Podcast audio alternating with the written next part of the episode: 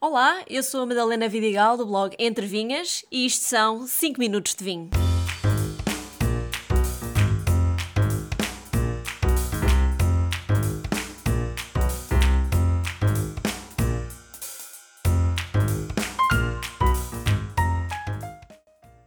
Estranho pensar que pode haver nobreza na podridão, mas as uvas existe e origina vinhos únicos no mundo.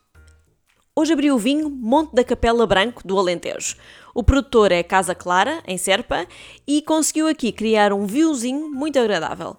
No nariz, os aromas são bastante perfumados e florais, mas depois na boca é discreto, seco mas goloso, tipo diospir pouco maduro, eh, com alguma acidez e com um final persistente.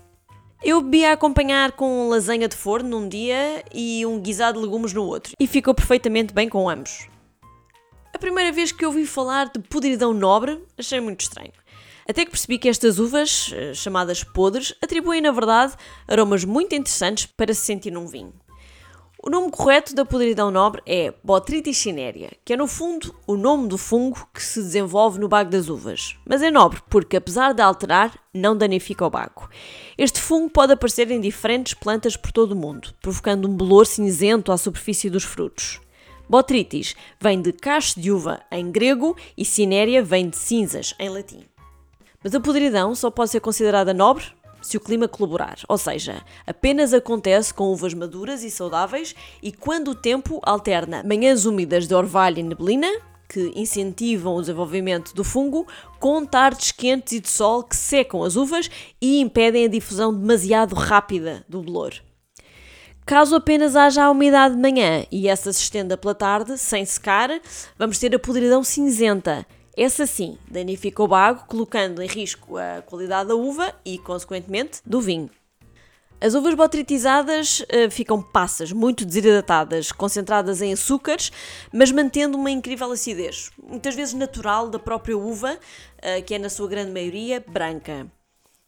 Portanto, os vinhos feitos com a uva neste estado têm aromas de mel, eh, flores, casca de laranja cristalizada ou mesmo marmelada. E como textura são mais espessos, glicéricos, ou seja, parecem aveludados, saborosos, muito longos e aromáticos. Mas inevitavelmente têm um trava-bolor que lhes é característico e muito bom, acreditem. Mas não é qualquer uva que beneficia deste fungo. As uvas pelo mundo com melhores resultados são a Furmint, na Hungria, a Riesling e Gewürztraminer na Alemanha, Semillon, Pinot Gris, Chenin Blanc em França. Estes são alguns dos exemplos clássicos, mas há exemplares de vinhos botritizados um pouco por todo o mundo. Tudo graças a um engano, como muitas coisas boas na vida. O engano que hoje vale pequenas fortunas. São vinhos com grande fama e muito procurados pelos apreciadores. A razão de serem tão caros é que a primeira vindima é feita no início de novembro e os bagos podres são retirados um a um, à mão, diretamente da vinha. Depois, porque além deste processo ser bastante demorado, as uvas naturalmente têm menos rendimento, ou seja, têm menos sumo.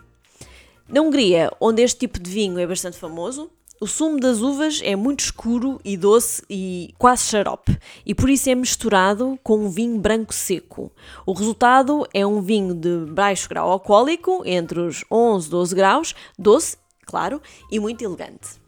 Por serem doces, estes vinhos são naturalmente consumidos à sobremesa, ah, mas também acompanham perfeitamente uma entrada de foie gras ou queijo roquefort ou até porque não beber com pratos com muitas especiarias e picantes, já que o açúcar ajuda a acalmar o fogo.